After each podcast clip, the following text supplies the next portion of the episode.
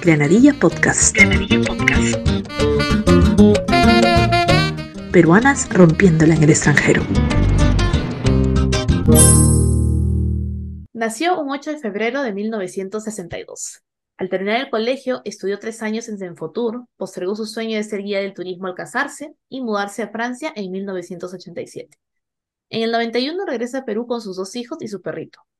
Tres años después, a su esposo le ofrecen un trabajo en África y nuevamente emigran como familia. Aquí trabajó como profesora de español. En 1999 regresa a Francia a la pequeña ciudad de Santa Afrique, donde trabaja en una empresa que da servicios a personas de la tercera edad.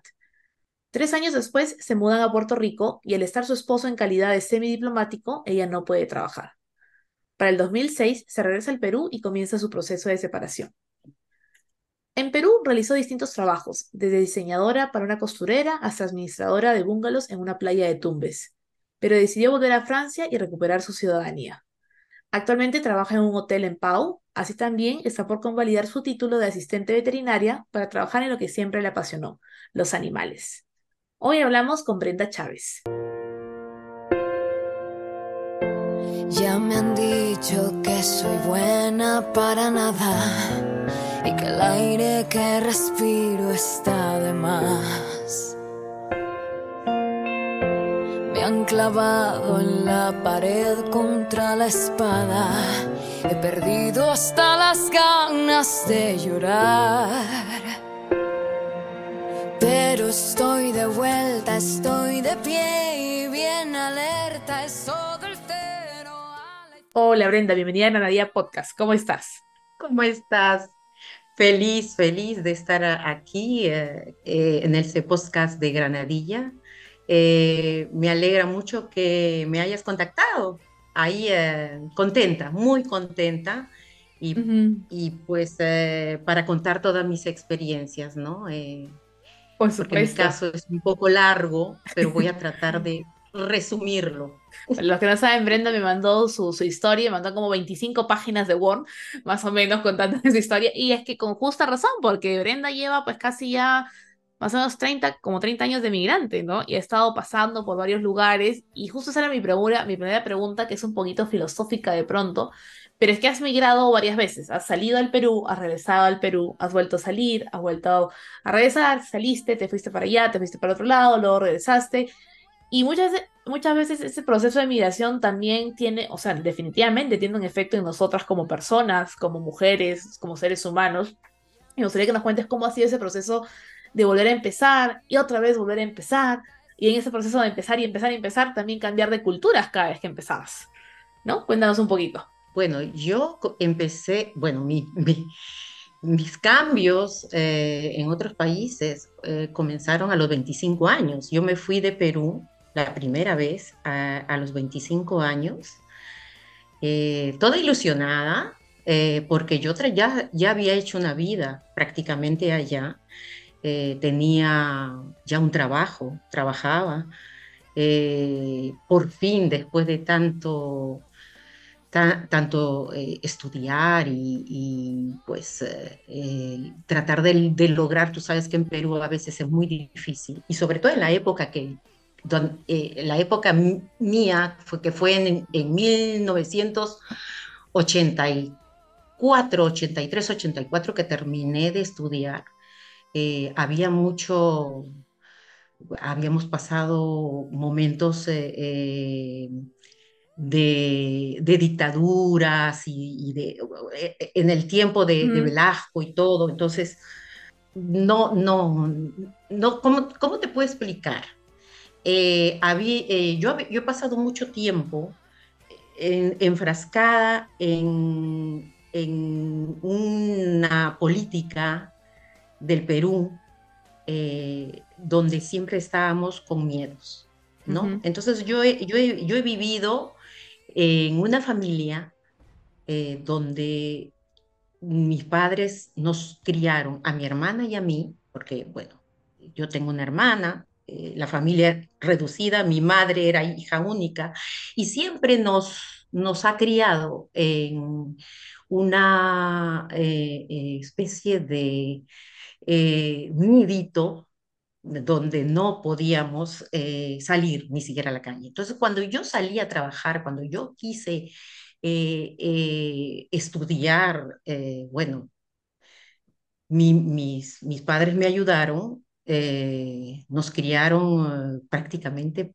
para casarnos, pero me... Nos, yo me impuse un poco, me, impuse, me, mm, me, impuse a mis padres, me escogí el, turismo porque me encantaba viajar. Y bueno, al final, como yo era un poquito la oveja negra eh, de, de, mi mamá y de mi papá, eh, logré eh, salir a, a, las calles, porque no nos dejaban. Fíjate que teníamos una edad donde ya podíamos desempeñarnos, pero ellos siempre con miedo a que, a que afuera nos hicieran daño. Éramos dos mujeres y, y, siempre nos han tratado, no, pensaban de repente que esto era bueno para nosotros pero en realidad nos estaban haciendo daño en el sentido de que no podíamos afrontar el exterior, no sabíamos qué había en el exterior. Así que lo que, lo, que, lo que siempre a mí me trabajó mucho es eso, entre lo que te decían los padres y esa, esa, esas ganas de imponer eh, y decir, bueno, ¿qué hay afuera? Yo quiero, quiero, quiero retar, quiero. Soy mujer, tengo que quedarme en la casa, tengo que, que algún día casarme. Eh, y esa fue mi vida. Esa fue la, la vida que tuve, la que, la, que, la que tampoco no, no quiero decir que fue un error, pero quizás fue la vida que tuve que vivir para poder después imponerme a querer, y era la única, creo, eh, de, la, de mi, bueno, mi hermana más tranquila. Pero yo estaba entre lo que me decían mis padres y lo que yo quería. Y siempre estaba soñando en que yo tenía que viajar, salir. Bueno, conocí en ese tiempo al que fue mi esposo, al padre de mis hijos. Tuvo un, todo un proceso, cinco años, cinco años, porque de todas maneras el miedo que me habían creado, esas son las creencias eh, em, la, eh, creencias que, a que a uno le imponen y que son algo tóxicas. Porque al final eso es lo que te, lo que te bloquea a, que, a, a, seguir avanzando en lo que realmente quieres. Así que eh, fue una lucha, una lucha mental, eh, interior. Al final, Después de cinco años eh, me animé y pues en el 87 salí a los 25 años, pero yo era como una niña. No tenía en realidad 25. Los chicos de 25 años ahora no son como los de mi generación. Tener 25 años era como tener pues 15, porque encima no había WhatsApp, no, habían, no había internet no sabíamos qué nos esperaba cuando llegábamos a, al país donde teníamos que ir. Bueno, nos informábamos, nos informábamos un poco con, con libros, teníamos que ir a la biblioteca. Todavía ese trayecto, y a veces decíamos, hay que flojera, está muy lejos. ¿no? Porque no teníamos nada a la mano. Y, cuando llegué acá, eh, realmente todo me pareció maravilloso. E-, era impresionante, era otro mundo. Con decirte, y esto seguro que muchos se van a identificar, la mi generación, cuando yo llegué, hay dos cosas que, que automáticamente hacía, bueno, después de haberme casado, ¿no? Que iba al super, por ejemplo, el ir al supermercado. Y esto ahora ya me río, pero en ese tiempo ya yo tenía vergüenza, ¿no? De repente mi, mi ex esposo me, me mira y me comienza a mirar, y yo estaba en el supermercado con el carrito, cinco kilos de arroz, cinco de, de eh, uy, no, hay que, oh, uy, leche, uy, bastante. Y, y, éramos dos. De repente él me ve con el carro lleno de víveres y me dice, pero ¿por qué compras tanto? No, pues la, hay que, hay que, hay que, eh, eh, eh, ¿cómo que acá no hay escasez? Mm. No es que tenemos que hacer colas. Y él me dice, pero no, acá no hay nada de eso. ¿Para qué vas a llevar tanto? Acá vamos al supermercado y acá hay de todo, nunca hay escasez de nada. Y yo decía, no, pues, eso no puede ser posible. Toda mi vida he vivido haciendo cola. Cola para el pan, cola para la, Oh, harina, el arroz. el- era, eh, eh, era increíble. Ujú. Íbamos toda la familia a, Claro. a Monterrey en ese tiempo que existía. Uf, ya no, ya no existe ese supermercado. Pero íbamos todos. ¿Por qué? Porque teníamos que hacer, todos hacíamos la cola en diferentes eh, y después nos intercambiábamos. Tú vas a la leche, tú vas al esto, Claro. y después nos cambiábamos para tener, en vez de tener un kilo por persona, teníamos pues cinco. Claro. Eh, y eso lo que me, me- yo, yo decía, pero esto es increíble. Eh, Son las impresiones de mis, mis 25 años, Ujú. que en esta generación pues no, por eso le digo, qué suerte tienen ustedes. Y, en el- y, en- y, y, por ejemplo, otra cosa, pero esto ya no era una cosa, eh, eh, sino del territorio, ¿no? Del Perú, que automáticamente yo hacía. Yo tengo terror a los terremotos, siempre Mm. ando, me preparaba mi- mis atuendos por si acaso en la noche, porque yo he pasado dos terremotos terribles. Eh, el de Huaraz y, Claro. y, y, y otro anterior. Y el último del 2007 también lo he, lo he, lo he Uf. pasado también. Ya. Entonces, eh, eh, yo siempre ponía mi, mi, mi batita, todo antes de dormir. Y entonces él me miraba y me decía, y un día dijo, ¿y por qué siempre estás poniendo? Digo, no, por si acaso un terremoto, no voy a salir así. Y entonces me dice, pero si acá no hay, acá no existen los terremotos, ni siquiera un temblor. Y yo decía, pero no, pero qué suerte, qué, pa- qué país maravilloso. Claro. Eh, Era, era para mí, eh, eh, ya me ves con mis ojos así, decía, no existen los terremotos, no lo puedo creer. Y yo que tenía tanto pánico, y, yo decía, pero es, y desde ahí, tranquilísima. Pero todas ese tipo de, todo ese tipo de cosas pequeñas, que ahora pues eh, son ridículas, ¿no? De contar, pero este, fueron impresi- impresionantes, ¿no? Y en el, eh, en te hablo de ese, ese tiempo. Ahora, en, en la cuestión eh, integral eh, que tú me habías dicho, eh, este proceso, esto es un proceso, primero de observación, Claro. a, la- a raíz de todos los países en los que, cuales yo he entrado, salido, porque no solamente en, en diferentes países, sino también en Francia, en diferentes años. Y en cada, cada cierta época hay un cambio. Claro. Hay cosas que, por ejemplo, yo he regresado acá a Francia después de 20 años. Entonces, ya hay completamente todo ha cambiado. Hasta mi permiso de conducir, cuando lo enseño, se ríen, porque ahora hay un permiso que es así chiquitito, que tiene chip, y el mío tiene todavía papel rosado.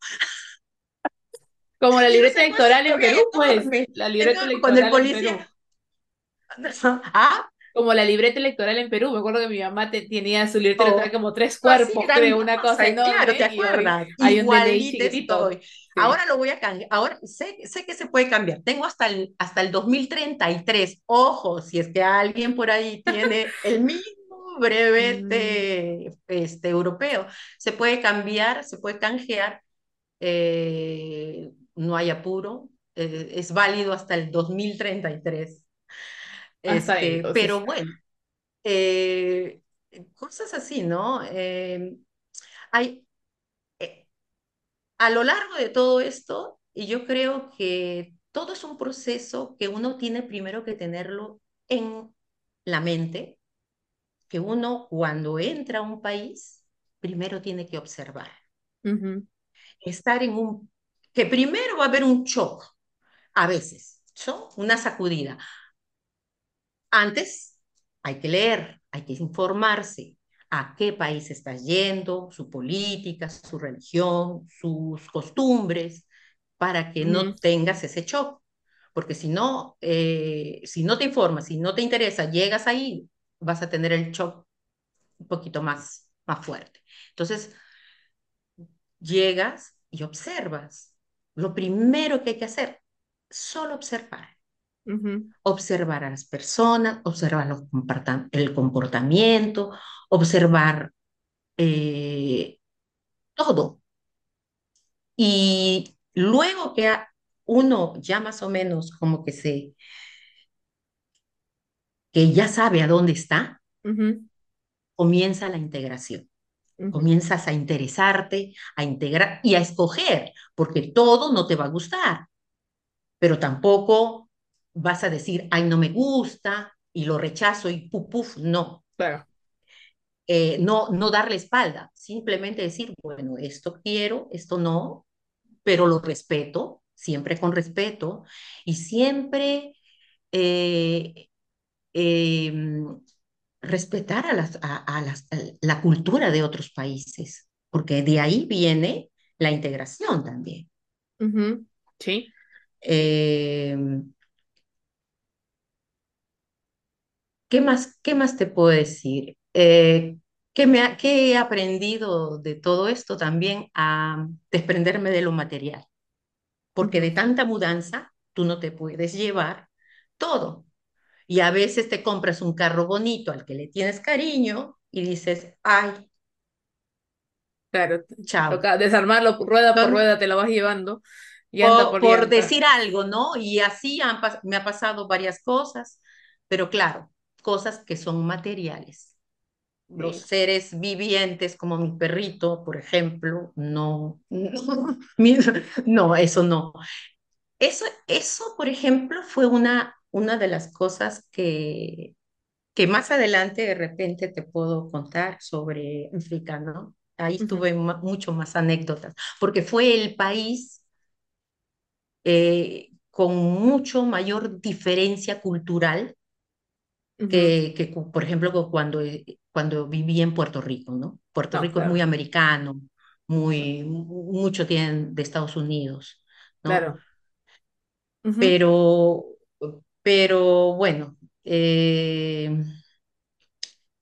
son experiencias que a la larga, al comienzo se hacen algo duras, pero conforme va, vas haciéndolo periódicamente, como en mi caso, ya es como que ya tu mente y todo, eh, eh, ya estás advertida, ya sabes a dónde vas, ya sabes el proceso. Entonces, el, eh, es como que ya se te hace mucho más fácil. Sí, no, totalmente de acuerdo. claro, es eso, es simplemente como una práctica la, la, la, práctica hace el maestro, dicen, ¿no? Entonces aquí Brenda, con todas las veces que se ha mudado y es magíster en migraciones, totalmente. Y, y, justamente hablabas, me gustó lo que decías de que al inicio uno observa, ¿no? Cuando uno se muda a un país nuevo, a, un, a, una, a, un, a una ciudad nueva, ¿no? Porque entre un mismo país las regiones pueden ser diferentes y todo. Hablabas que al inicio hay que observar y luego viene la integración. Y una de las formas de integrarnos a un nuevo país es por el idioma. ¿no es cierto? Sobre todo si es un país de un idioma diferente.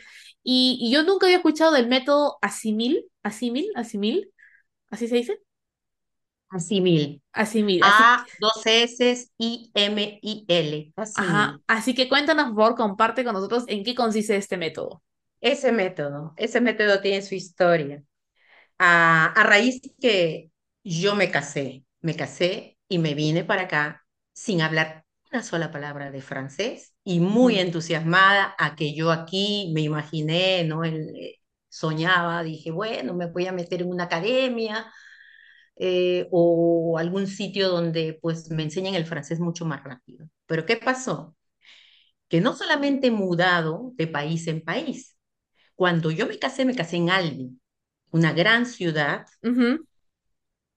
y no duré mucho, porque yo ahí comencé bueno, acá me quedo, es una gran ciudad, voy a encontrar dónde estudiar francés, cuando de repente el padre de mis hijos me dice, tenemos que irnos, porque lo habían enviado a otro, a, otro eh, departamento. O sea, a Albies-Centán teníamos que entrar a la Begón. Okay. Eh, y, y, dije, ¿qué? Sí, tú no puedes estudiar acá, nos vamos para allá, a Villefranche. Me fui a, nos fuimos a la, la, la ciudad era más pequeña, fuimos a, al sitio donde enseñaban francés a los extranjeros y no había ni un solo extranjero más que yo. Ay, un poquito complicado. Así que no podían hacer las clases con uno. Eh, dije, bueno, esperaré el próximo año, el, quería el eh, eh, espere, no, no próximo año, sino el próximo mes. No había. Cuando en eso de repente lo destacan a... Así, en Villefranche, en Villefranche, como no había, no había dónde, ¿qué hicimos? Nos fui, él me dijo, bueno, la solución por ahora, me dijo Mark, que es el padre de mis hijos, vámonos a Toulouse y compramos su, eh, un método. Y ahí nos aconsejaron este método, eh, es eh, el francés sin esfuerzo, se llama. Que también lo puedes encontrar en el inglés sin esfuerzo, el ruso sin... Hay varios idiomas que, que puedes encontrar de acuerdo al idioma nativo que tienes, ¿no? Y, y en esa época me acuerdo que habían cassettes, no existían ni los CD. Claro. Así que eh, me metí todo ese año con, eh, con eh, el, el, el francés, repite y repite. Prendía la televisión, prendía la radio o prendía algo solamente para poder trabajar el oído, porque es muy importante, ah, sobre todo en el francés, garganta principal para poder pronunciar bien. Y pues el oído para entenderlos. Entonces, eh, poquito a poquito comencé. Y mi, mi primera vez, terrible, cuando salí a comprar pan, y dije, Brenda, ahora me voy, ya más o menos, y practiqué en la, en la, en la casa, practiqué eh, cómo se tenía que pedir un, un baguette, ¿no? Eh, y me voy a la, panadería y yo toda, yo entro y habían diferentes panes, ¿no? La flute, el baguette, el pan campesino. Entonces yo dije, bueno, eh, le digo, madame, un baguette. Eh, me mira así y me dice, un baguette. S'il vous plaît, je voudrais un baguette. me dice. No, no entendía. Entonces yo le dije, la, y no era el baguette. Y me da una fruta, que era una cosita así chiquitita. Y yo por, por vergüenza dije, no, Brenda, a estudiar más. Eso fue mi fracaso y, y que me impidió, o sea, la gente a veces acá en Francia no te ayuda. O sea, no te ayuda porque no quiere entenderte. Tienes que realmente pronunciar como se debe. Eh, y sobre todo en el tiempo que yo fui. Y me, me, me, me traumé. Y dije, no, yo no salgo más. Eh, estaba, eh, estaba desmoralizada y, me puse a, a, comenzar a, bueno, es, la, es con quién también, con quién te encuentras, ¿no? Con quién te encuentras para que te dé ánimos o no. Bueno, de ahí ya trataba de, de, salir menos y todo, y me, y me tenía que regresar a Perú y, y regresar sola, porque me tenía que casar en, en este, eso fue que yo me casé en Albi, en civil, pero me tenía que ir a casar en religioso a Perú. Entonces me fui sola en el avión. Yo ya tenía como seis meses estudiando el asimil, pero era buena en, el, en, en, la casa. Pero el miedo, cuando salía, se me trababa. Entonces yo decía, no, yo tengo que vencer esto. Yo sabía que eres el miedo, el miedo y la vergüenza, porque esa, esa chica me avergonzó, me avergonzó de lo que, en vez de ponerme una sonrisa, me, me ponía una cara fea, como diciendo, ¿qué, ¿qué hablas? Entonces, esto lo cuento para que las personas no se avergüencen. Cuando alguien te mire así, uno no debe de avergonzarse, debe al contrario, debe sacar el valor y, decir, bueno, pues no tendré el super acento de, ustedes, pero, pero quiero ese baguette. Y devolver la en ese tiempo yo la agarré y me fui de avergonzada, pero devolver y decir, no, baguette. Claro. claro que a, 25 años no, no, no, no se va a comparar con todo lo que tengo, con todo lo que he vivido ahora. ahora hago eso, ¿no? Si alguien, por ejemplo, en el hotel me dice, porque a veces se me salen palabritas pues eh, mezcladas con el español, ¿será así? ¿Será así? Y, y, y, me río, y al final, eh, no, o sea, tomo esto gracioso, porque es un error, pero es gracioso, no hay que tener miedo. y, y, eso es lo que me pasó cuando yo llegué al avión, en el avión, la suerte que tuve es que en el regreso para Lima me siento con una pareja, que ella era de Tailandia, pero, pero de orígenes tailandeses. Él era francés, él es francés, bueno, ya, no los, ya, ya los perdí después de mucho, mucho tiempo de eso, pero tailandesa ella de origen, pero los dos hablan francés muy bien. Entonces eh, yo los escuchaba, ellos estaban ellos con su mapa del Perú tratando de ver el Cusco, que no sé qué, yo los miraba de reojo, así, y hablaban entre ellos. Y entonces yo quería ayudarlos, yo le dije, yo soy peruana. Al, yo me, me, le dije así, con mi francés ahí sí machucado, le dije, yo soy peruana, yo les puedo ayudar con el mapa. Y ellos, ah, Mari, Mari se llamaba ella. Y me, me, pusieron el mapa y entonces comencé a, conversar, a hablarles en francés. Y ellos me decían, pero qué bien sí francés. Y yo dije, sí, de verdad, era la primera vez que me lo decían, porque ni siquiera el padre de mis hijos me lo decía. Él quería que yo hablara perfecto, nunca me ayudaba realmente en cuestión de ánimos, ¿no? Porque eso es lo que necesita, que alguien te diga. Y, y, y es así que comencé a hablar comencé a hablar con personas que encontré que realmente me dieron ese valor y, y, quitarme ese miedo. Y, y, después, cuando salí del avión, es más, los invité a mi casa, los alojé en mi casa, porque al, al final me, me, dieron lo que no había encontrado hasta ese momento. Y, ya, y ya, es más, y comencé a ser intérprete de mi familia con ellos. Ah, mira, ya te graduaste como totalmente. Una traductora. Sí, y, y, fue, fue increíble. Y ellos acá rato me decían, pero tú hablas muy bien, hablas muy bien. El acento no importa, Brenda, me decía ella. El acento no importa, porque siempre uno va a tener su acento. Y es verdad. Pero el método Asimil es un método muy fácil. Tiene una hoja, cuando lo abres, tiene una hoja donde todos los ejercicios y todas las conversaciones, sobre todo son conversaciones del día a día, de lo que te puede pasar en un aeropuerto, como en la calle, como si estás perdida y necesitas una ayuda, eh, si vas a una tienda o si vas a un... Siempre es algo de tu cotidiano. Y tienes una hoja donde, donde este, está escrito en, la, en, francés y en la otra hoja tienes la transcripción fonética, que eso también te ayuda bastante.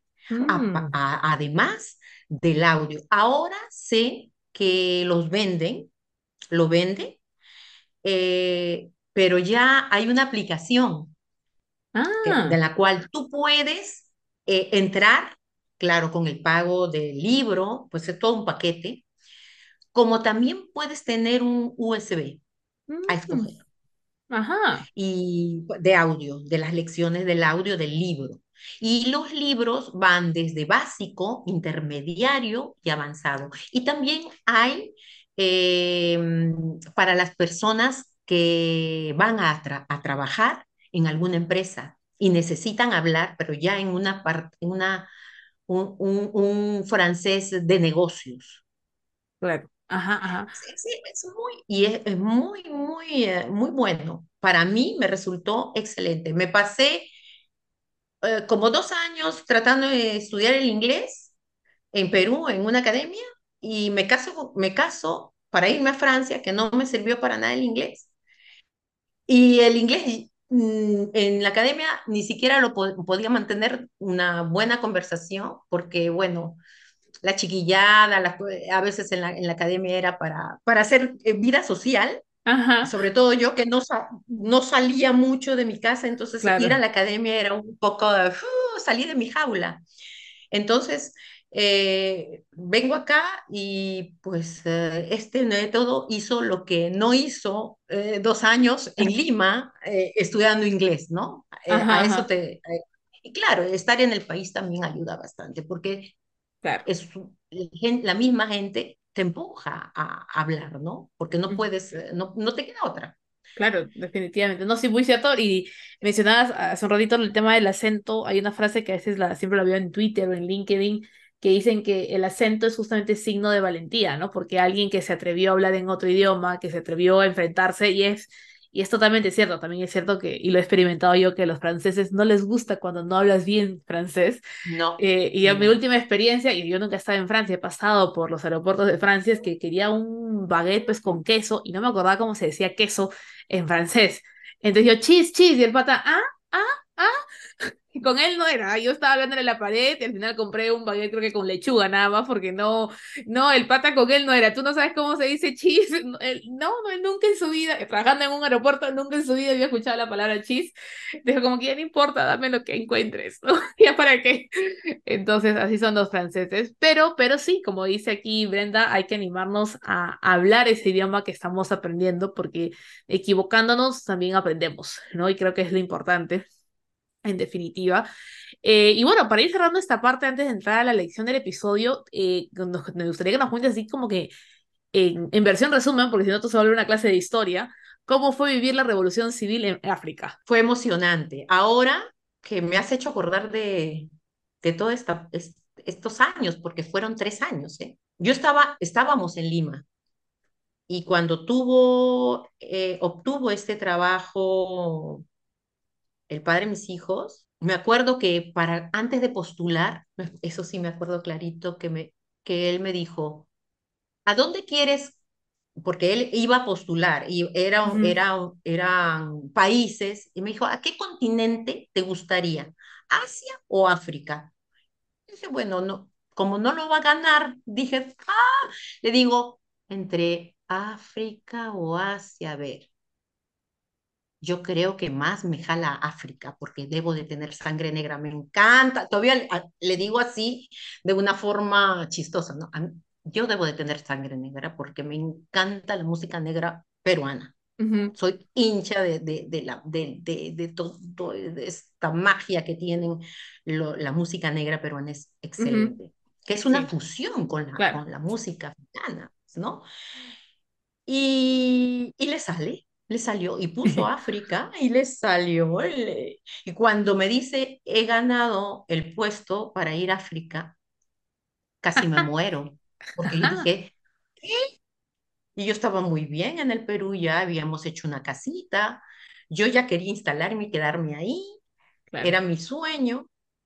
Mis papás estaban envejeciendo, entonces mi, y yo estaba embarazada, estaba mm. embarazada de, no, ya había tenido a Milena.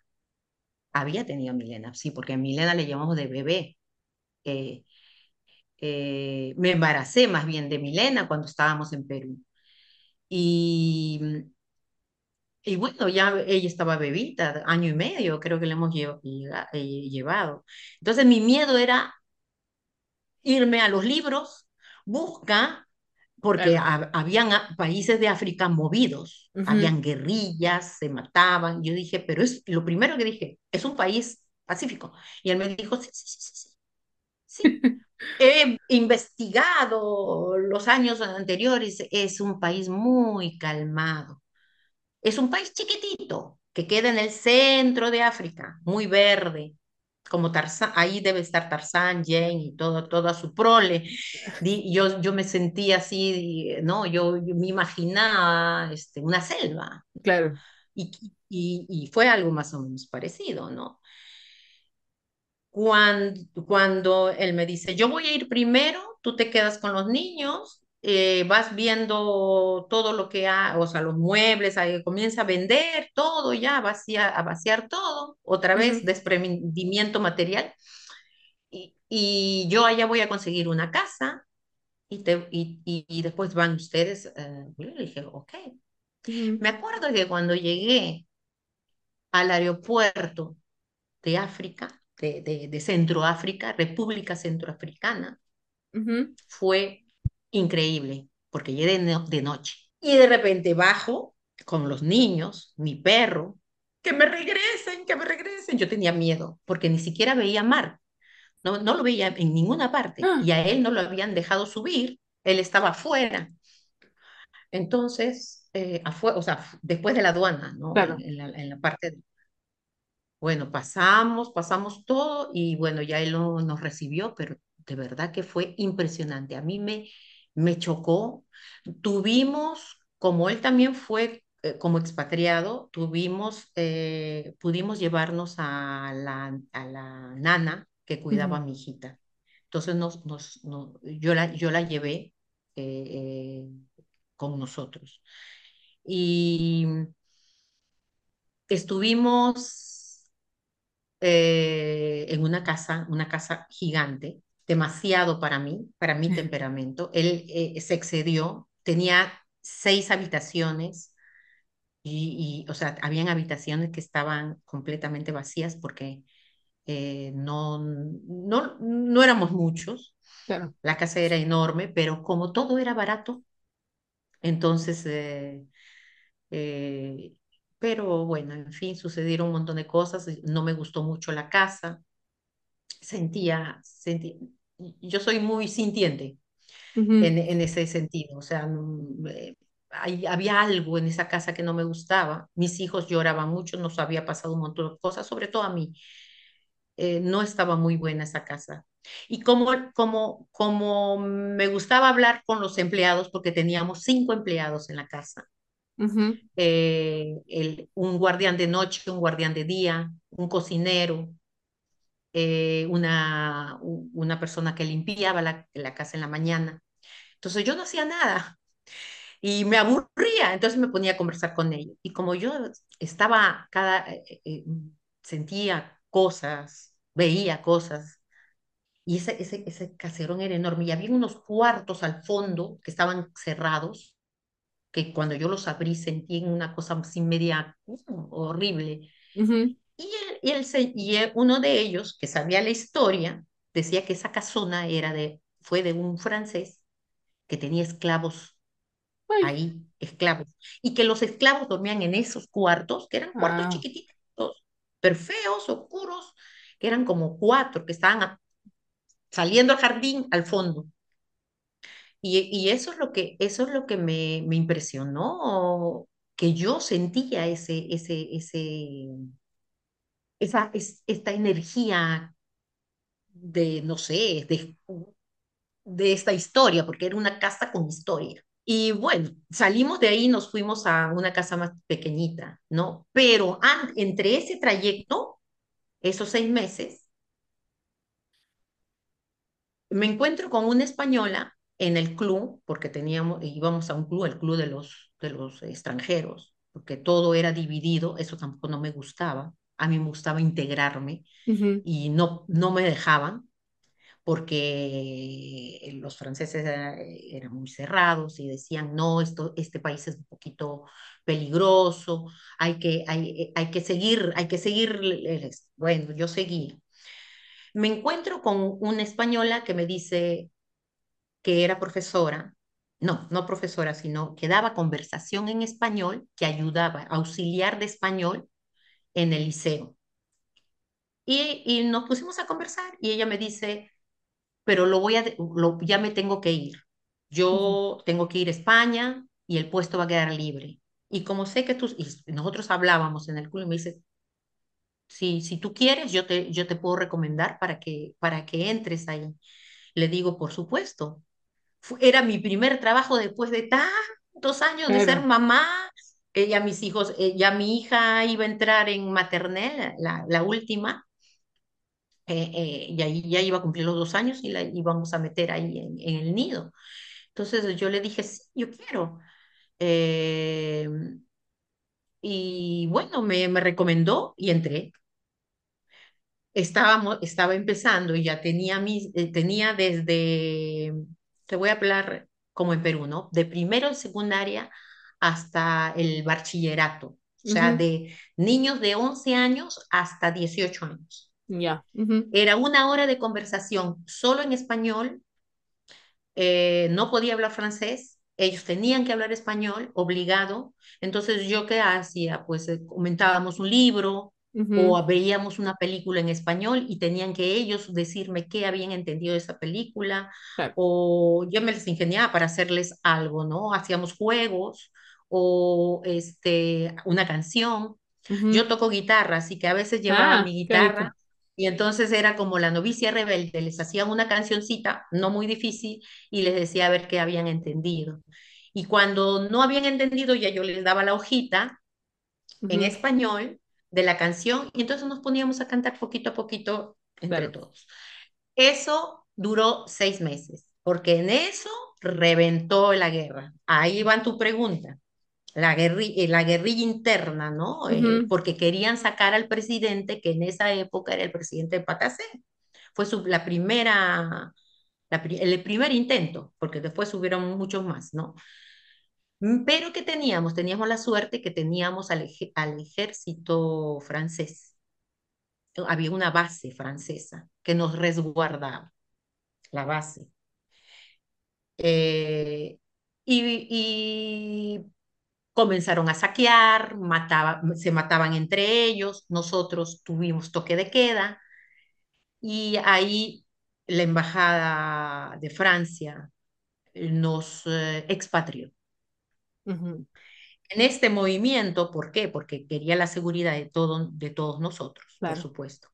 En este, en, este, en este trayecto de toque de queda y hasta que, hasta que trajeron el avión de acá de Francia hasta allá para, para, para, para expatriarnos a todos, repatriarnos, perdón, repatriarnos a todos, Ujú. eh, eh, yo escribí, porque ya ahí teníamos computadores, esas computadoras grandazas, potonas, enormes, que no podías ni siquiera cargar, ¿no? Mi primera computadora. Y, y este, escribí una nota a Caretas. Mm, ¿Por qué? Porque se puso bien, bien feo. Claro. Comenzaron a, a, ve- a venir eh, misiles, no, no misiles, pero estos este, bombas que tú escuchabas que hacían. Y tú decías, ¿en qué momento va a caer en mi casa? Y de repente escuchabas. "Mm". Y, y, y estar con una cara tranquila para los niños y que no se asusten, porque mis Claro. hijos todavía estaban pequeños. Obvio. Y, y este, entonces yo escribí a Caretas un, un, un artículo. Estoy aquí, eh, mi- la única peruana, encima era la única peruana mujer, la única, no habían más en, en, e- en ese país. Después había un peruano que era un cura y mm, con el, con el cual hice mucha amistad, pero la única peruana, no había más. Entonces eh, le- les conté eso, le dije que estaba viviendo un momento muy, muy fuerte, que, el- que las bombas nos caían por todos lados, que estaban saqueando, que en cualquier momento podíamos tener a africanos rebeldes dentro de nuestra casa, que Claro. era el peligro. Y lo mandé y, y, y nunca pensé que lo iban a sacar, el artículo, y lo sacaron.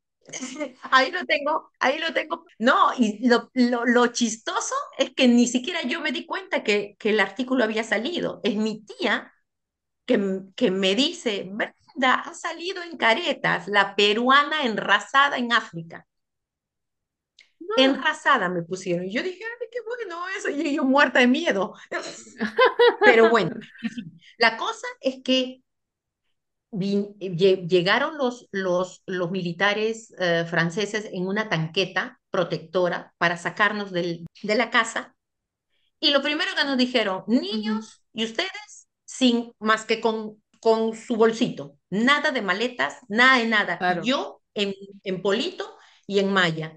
Y le digo, ni siquiera un abrir, nada, así, a, sin nada. O sea que agarré mi carterita agarré mi, pues tenía un perro, era un bichón, como un bichón maltés. Ah, chiquito. Chiquito, que te lo tenía de años. Y, y, este, y lo cuidaba un montón. Y mi Morphy, Morphy, encima le puse Morphy porque me, me gustaba el actor eh, Eddie este, Murphy. este actor, Eddie Murphy, sí, y él era blanco. Bueno, pues, eh, contraste. Y, y, y, y, me dice, me dice el militar, ¿no? Uno de los, ellos, y me, y me dice, no, déjelo. Yo, me, yo dije no. No, yo me agarraba bien de, de, mi, de mi Morphy. Le dije, no, no lo voy a dejar. Claro. Mi, mi Morphy tenía como 10 años conmigo. Le digo, no. Y me dice, no, per, ni perros ni gatos, prohibido. Ustedes, ustedes nomás. Y eran unos enormes, grandazos hombres, eh, eh, los militares, enormes, que, que, que creo que eran seleccionados justo, justo para este tipo de, de, misión, ¿no? Misión imposible. Entonces, Mar me dice, déjalo. Yo le digo, no. Entonces le dije, misma película, vete con los niños. Yo, me, yo le dije al militar, yo me quedo. Si mi perro no va, no, y tú salva a los niños. Así, me puse fuerte, no sé de dónde me salió, pero le dije, no, no me voy. Váyanse.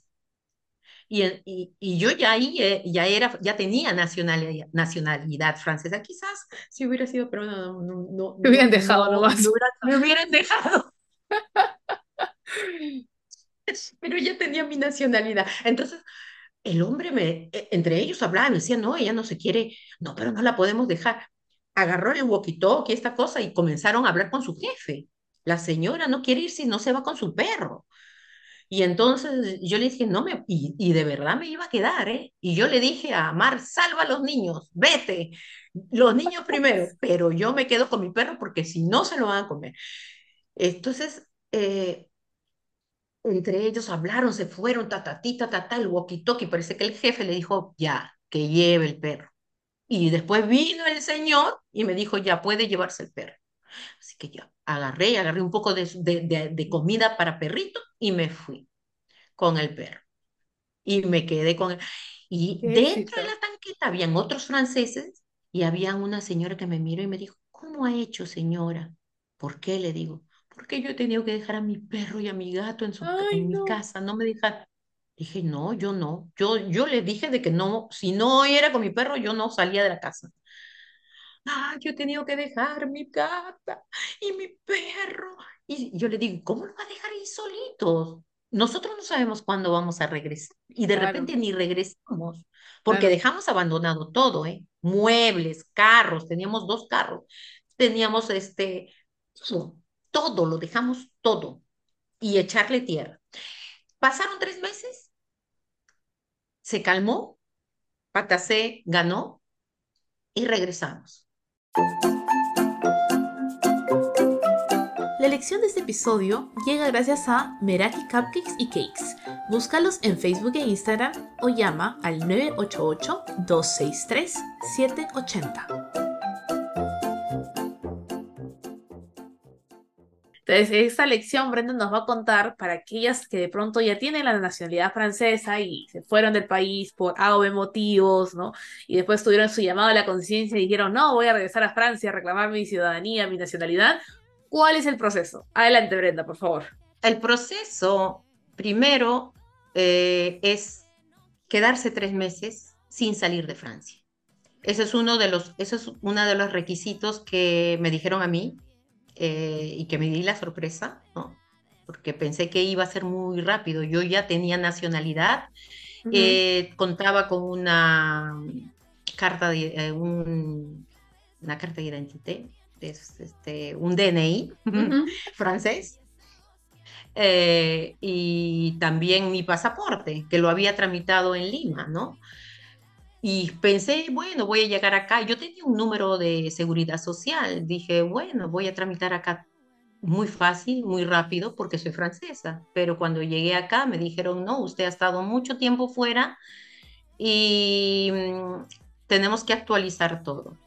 Así que, pero el requisito principal era quedarse tres meses en, en, Francia antes de empezar cualquier trámite. Pero la espera fue larga. Eh, me puse a trabajar como benévola aquí. Fue muy importante. ¿Por qué? Porque con 20 años sin hablar francés también era muy importante eh, refrescar ¿no? la memoria. Y eso me ayudó bastante. Hay mucho papeleo. Después de tres meses comencé a tramitar eh, y comenzaron a venirme todo lo que necesitaba para poder eh, trabajar. O sea, la carta vital, el seguro social fue lo que más me demoró. Eh, hay una de las cosas que me pidieron que era la de mm, la imposición de impuestos para ver si yo había trabajado aquí antes, porque de todas maneras tú puedes decir no, no trabajo, algo, algo eh, como, como dando tu palabra, pero ellos quieren ver realmente si es así. Entonces también tienes que ir a, a, esta, a sacar esta, este documento. ¿no? Primer requisito es saber hablar francés. Sin, sin, si no lo puedes hablar, entonces vas a tener bastantes obstáculos para poder trabajar, porque es necesario. El idioma es muy importante.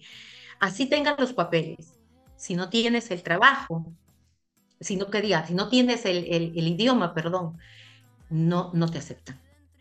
Tienes que tener un dominio del idioma por más papeles que tengas. Totalmente de acuerdo, así que los que me están escuchando y están pensando en migrar en Francia o están ahí coqueteando, de pronto están en Europa y están coqueteando con la idea de Francia, agarrar sus... Ahora tenemos el Duolingo, Asimil y tantas nuevas técnicas y plataformas para aprender. Eh, Venta, muchísimas gracias por estar con nosotras el día de hoy aquí en Granadilla Podcast y que la sigas rompiendo en Francia mi propio riel.